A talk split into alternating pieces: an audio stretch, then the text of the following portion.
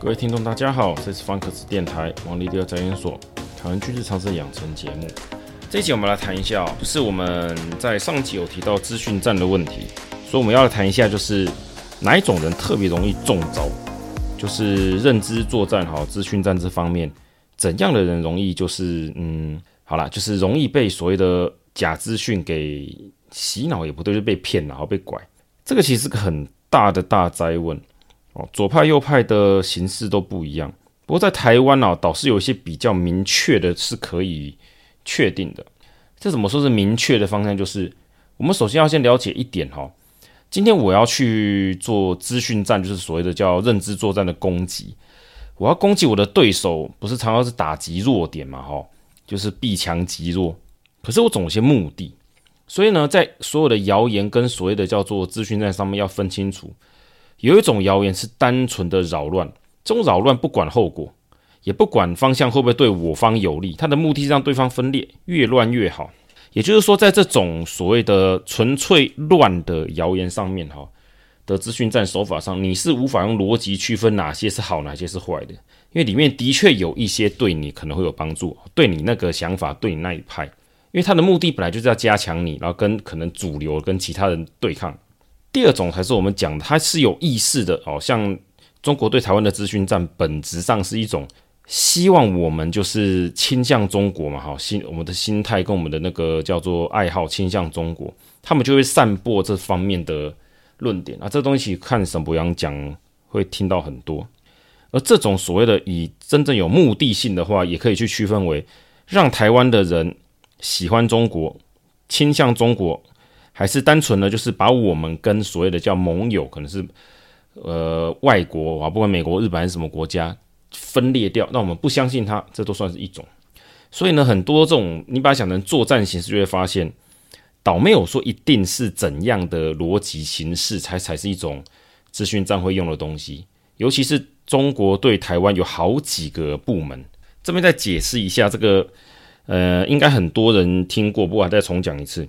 中国对台的单位有很多个，像是中国的国安部，国安部是比较偏向情报那一些，他们对台湾的渗透手法比较偏向是叫做吸收所谓的公教、军公教人员。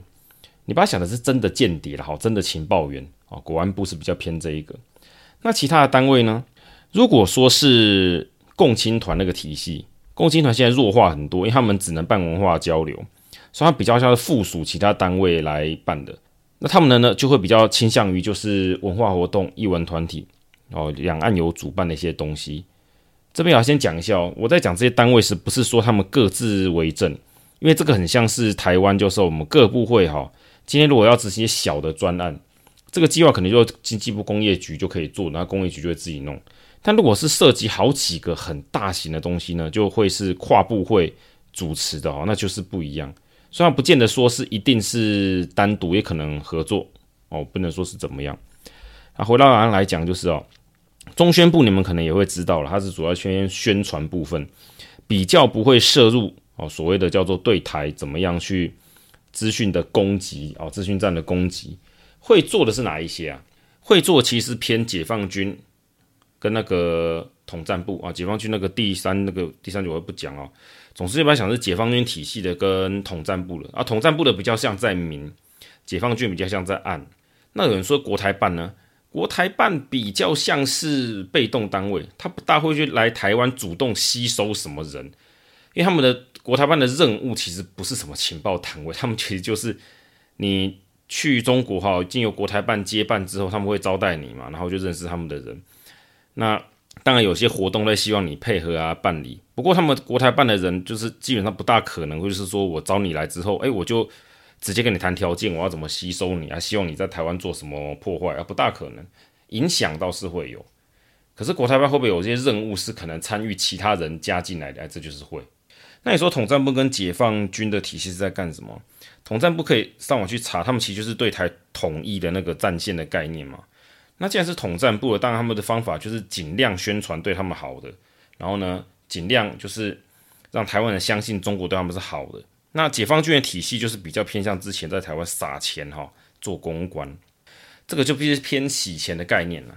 所以有人觉得不会，那是因为在习近平之前，胡锦涛到江泽民，甚至更早之前，他们解放军来台湾，透过香港来台湾做生意，这些人其实也真的就只是做生意跟洗钱，并没有真正有想要拿来做统战的用途。我在跟各位讲说，不要想太多。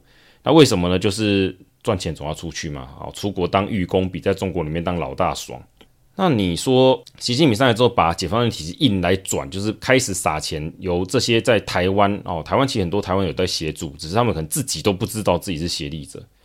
那这个如果没有实际上透过检调单位去绵密的查金流跟他们的一些作为，你可能也查不到太清楚，所以这个也不方便讲太指名道姓的东西，只能说如果有跟解放军哈，主要透过香港，因为香港那种洗钱中心很方便，把钱转到像。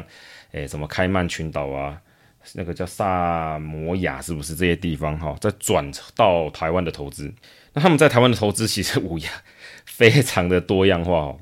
那只是说，在习近平上来之后，突然之间他们会大量的去叫做，你说买公关公司也不对，他们会透退很多，开始去接触所谓的广告行销啊，有些就是我们比较知道网络行销，就是我们俗称的叫做网军。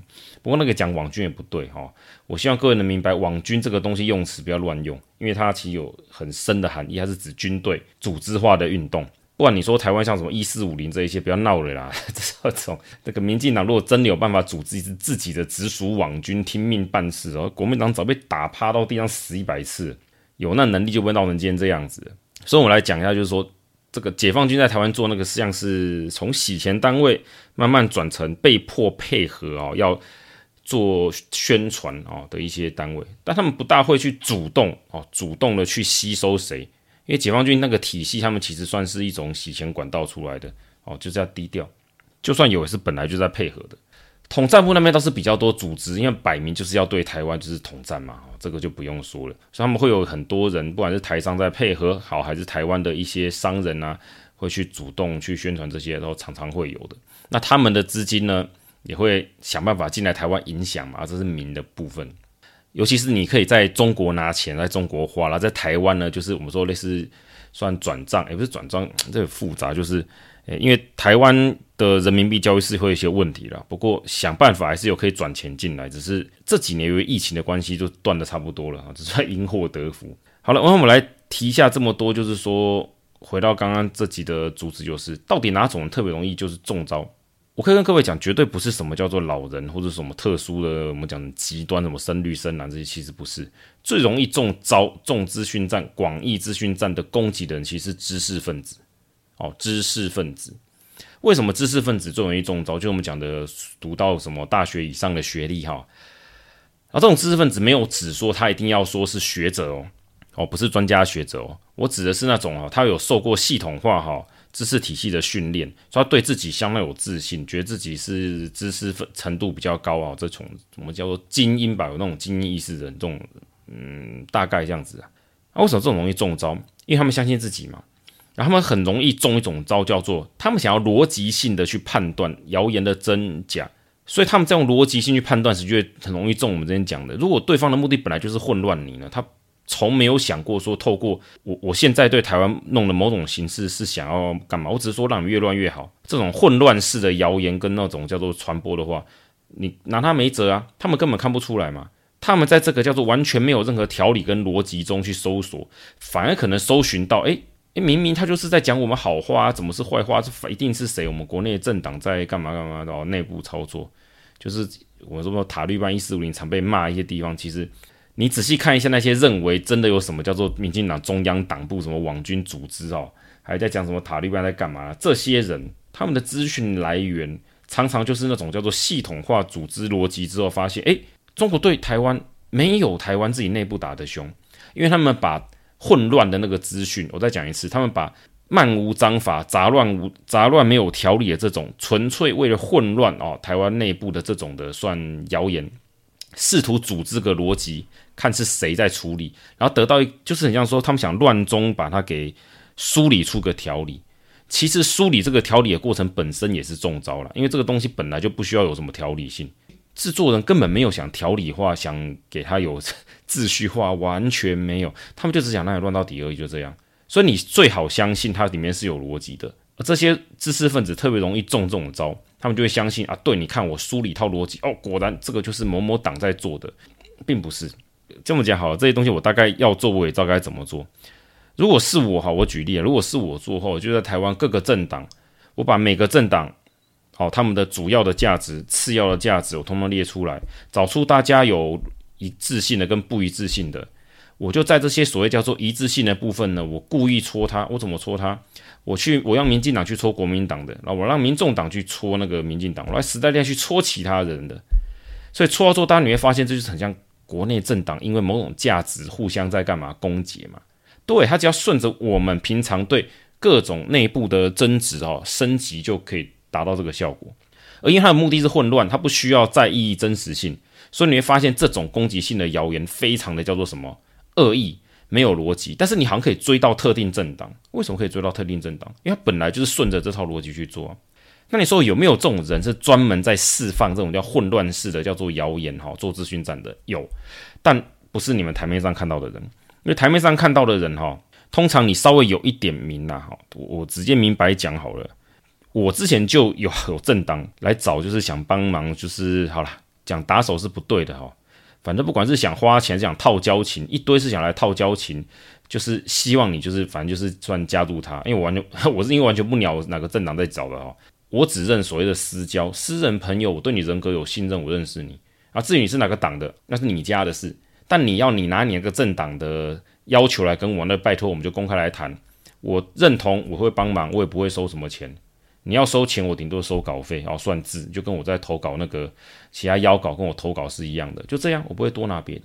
那你说别人有没有多拿的？有啊，有人收抖内嘛。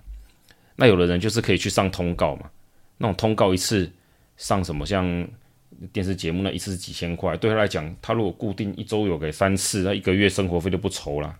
那你说台面上你看到不管是什么网红还是什么，就是 KOL 之类的，这种多多？其实很少，因为大部分这种人他都会有一个自己的价值在那边，他有自己的价值在那边之后，反而你很难吸收到他来帮你做特定的事情，因为很容易卡住。所以最好的方式是加强，但是丢资讯加强让他帮忙乱，会有个副作用，就是这种所谓的在台面上有个几万追踪哦，就是流量还不差的，像。像我的脸书，我记得触及率平均都有个三五万以上啊，哦，再怎么烂大概都两万了，也就是那种什么 专栏写的很硬的，大家不想看那一种。触及率够高的人，其实他们知道之后，他们都会想办法接触，然后就会发现这个人他会好几个人接触。也就是说，当这个人越来越有名之后，他会接触到资讯反而会多。你想要单独混乱，他会很困难，他不知道你在干什么。所以反倒是哪一种会最最好？用我们的脸书上来讲，就是那种。触及率没有过万啦，不多啦。那个传就是呃、分享啊，跟那个互动数不高。但是你要说完全没人看也不至于，就是几千几百个那种程度，这个可反比较多一点，而且也不需要什么成本，你只要做什么就可以了。弄个叫做阴谋论俱乐部的嘛，跟我开在那个什么密位开树洞啊闲聊天很像。这其实每个政党，我再讲一次，每个政党都有类似的组织，就是我开个赖群，然后赖群里面会有一些算是幕僚级的人哦，定期发布资讯，找这些人来告诉大家，哎呀，我跟你讲，这个叫做政治的真相是这个样子啊，跟这样讲的不一样，来，我要跟你讲怎么运作。你觉得跟我很像？哎，对，真的很像，只不过我不是幕僚，就是。那这些人就当然他们的目的是要拐大家来帮他们讲话嘛。那所以说，你说哪个政党没干这个事情，那少来了。差别只是在于说哦，这个。做这种事是组织性，你像民众跟实力是很组织性的在做这个，还是像民进党跟国民党是比较自己派系跟个人想做啊，那是另外一回事。但要说这就是网军，真的要讲的话，民众那些民众党才比较像网军。扣掉这个来不讲，我们说哈，为什么知识分子容易中招？就是他们很试图在混乱中理出个脉络，但他们因为他们不知道实际状况是如何。像我刚刚讲个大概的情况，如果你相信我的话，就听就会就会知道我讲的意思。为什么我说实际上台湾要中这种叫混乱招的人，他的源头不会是在台湾，因为台湾在做各政党叫做主要网络文宣啊，甚至是地面文宣的，我大概知道好了一点点哈，所以我会知道这个情况是真的还是假的，他到底在讲什么鬼东西。所以中国想要透过这种混乱，然后在某个特定的人来散布是很困难，他只能大量的散布很多很多资讯在小的，所以叫做赖群里面。就是我们说那个叫资讯叫节点上，然后去散布。那这种人一只要数量多，就容易散布这种混乱资讯，而且没有指向性，不是没有指向性，它的指向性是乱的，没有一个是指向，也可以追踪到一个源头。你全部理出来之后，就会得到一个很好笑的现象。如果你把今天这种叫中国刻意攻击台湾、混乱式的叫做资讯战，全部梳理一个脉络，会发现好像就得到我们台面各个政党互相攻击的状况。因为本来就是依附在我们既有的状况上去扩大混乱，政治内斗也是斗争嘛，哦，扩大斗争。扣掉这个之外，那哪种人很多知识分子容易中招？因为知识分子很容易相信证据，相信论文。就像我们那个前两年讲疫苗，一大堆说要看论文，看论文。可是知识分子为什么容易中招？是因为知识分子其实他们不是说真的要看论文才相信什么科学，这些才不是。大部分的人只是想，人其实是想看自己想看的东西。所以就算提出了一大堆的证据，他们也会说这个东西跟我想的很不大一样。他们去找更多的证据。在现在这个论文满天飞的年代哦，要找到符合自己的想法的证据也不难。所以反倒说，知识分子很容易陷入一种叫做欠缺尝试，但他相信自己是真理的那种的状况。就像说我的同事嘛，哈，我认识的同朋友就这样啊，拿着疫苗某些老中医师讲的东西，说这个疫苗必然是怎么样啊，我就觉得奇怪，这个老中医师已经没职业了，哦，现在就等于是在教一些养生干嘛？他哪里懂疫苗？哎，他们就偏偏很相信他。那这个这个医师专家他在转的文章，你看看啊，不就是人家讲的那种就是阴谋论的吗？那为什么他这样会有会盛行？这是信任圈的问题哈。我专栏里面有提到信很早，呃，去年的东西，就政治上有信任圈，人只会相信自己圈内的，圈外的就越来越不信任。哦，这是正常的情况。那种什么叫做公开招募各方贤才来让国家什么选选举人？我在讲这是幻想。不管是谁啊，都有先信任才会去找你做事情。你不先成为某些人的这的信任圈，你在外面拼命的讲很难。除非你的人格是好的，什么叫人格好的？这个人格就自己去定义了。总之，你不能没事欺骗人家，你要守信用，守信讲信义。然后你久而久之，大家就会知道你这个人其实不会站在特定哪一边。你又有一些实力之后，这些所谓的政治界人才会把你当一回事，认为你是个可以来谈的对象。不然，如不然的话，你如果说我随随便便谁找我就靠过去，啊，你就是个讲白一点就是什么佣兵嘛。花钱就可以买的佣兵买办，那我理你干什么？花钱就好啦，因为你会会买单嘛。知识分子容易中招很大理由是因为大部分的知识分子都没有看过钱。我觉得你可能不知道这件事情哦。台湾的知识分子其实要真讲分两类，有一种人哈，我知道他们根本不可能会被收买。为什么不会被收买？他家里有个几个亿耶。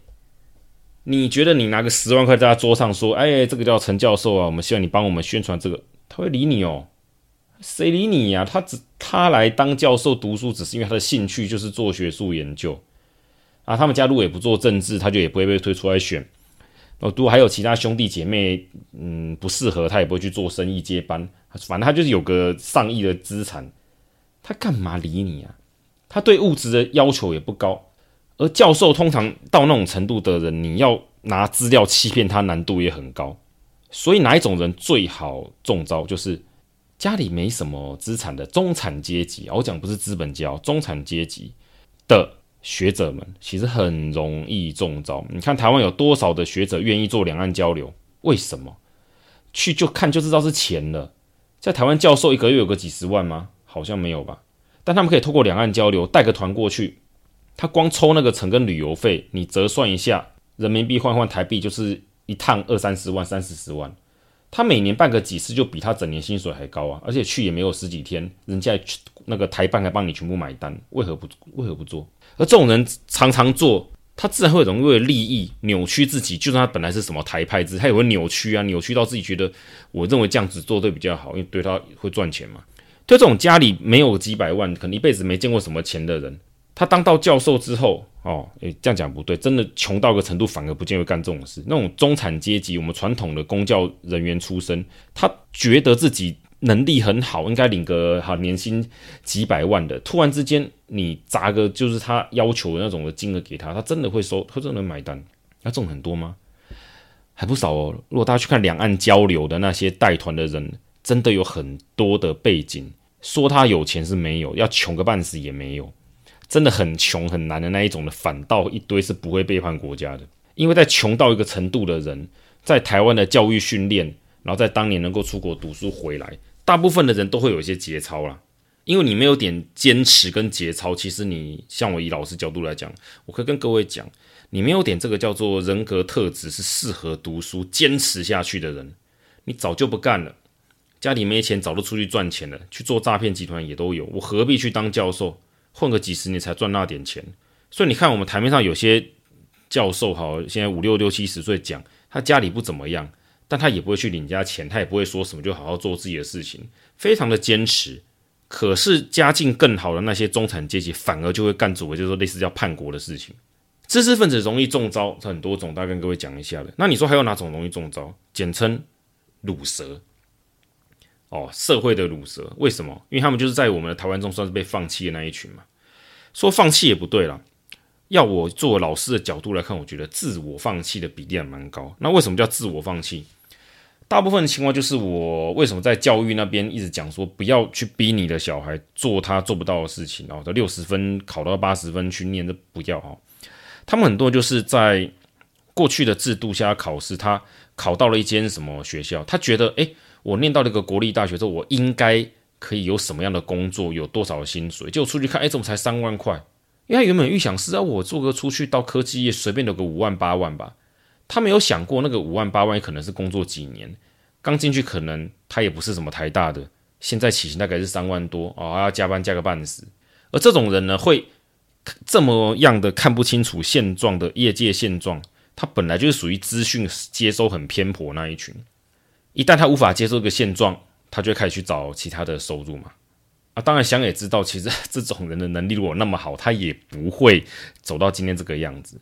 再扣扣掉其他的就是我们想常讲多，就是我觉得啦，像前几年韩粉崛起那个时候，有一大堆像现在那个叫 YouTube 很多那个你们常知道那些频道嘛，这些人的 background 哦，大概都算是偏业务出身那一种。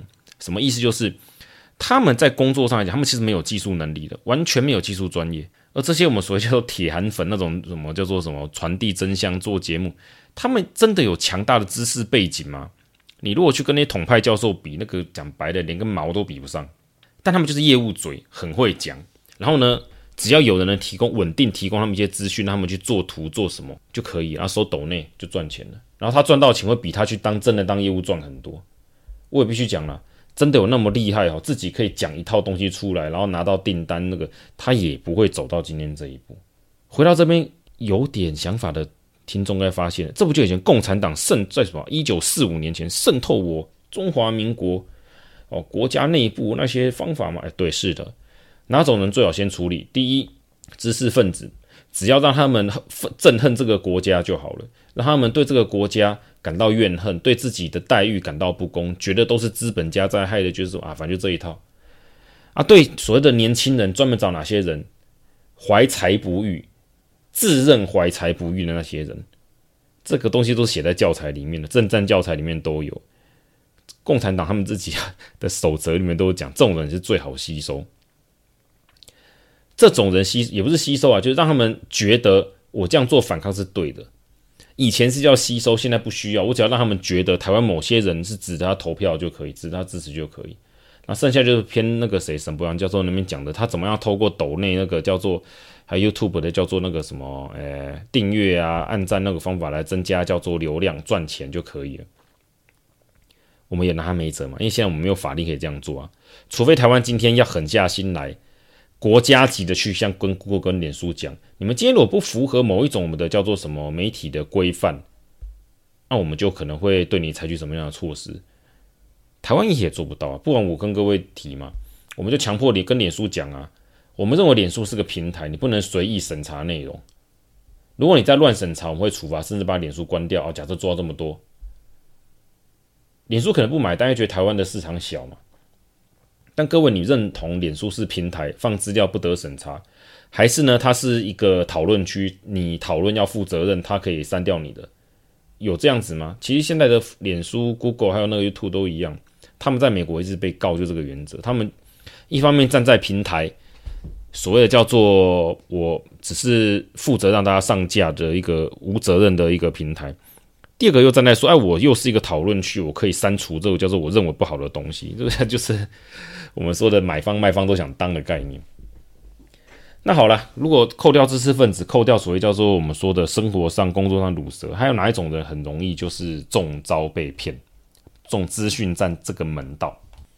其实还有一种，就是结合我们所谓的叫知识分子跟鲁蛇在一起，在台湾来讲就是什么高学历鲁蛇啦，不过讲鲁蛇也不对。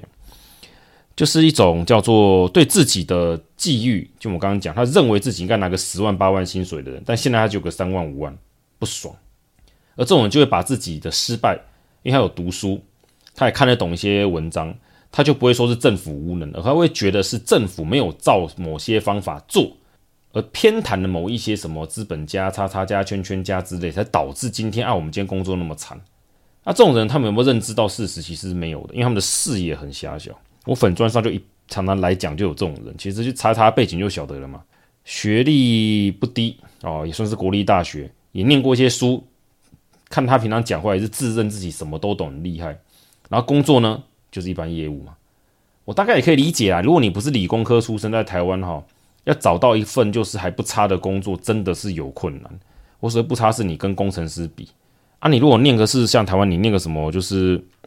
文学哲学出来，然后你又坚持要找一份就是符合自己地位的工作，其实你找不到，很难呐、你当不到教授出去工作，那就行政职那一些嘛，要么就做业务啊，啊，这个薪水会多高啊？看人啊，我也看过那种业务很厉害的会做的嘛，那大部分人其实都做不到啊。这种人呢，特别会抱怨，抱怨什么？都是国家今天走到这个样子，如果让我们来做，就不会这样。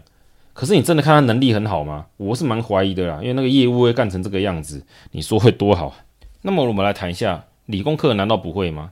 其实理工科的是相对来讲不容易中那种普遍性的这种叫概念的招数，算是那种谣言，但它会被特定管道给影响。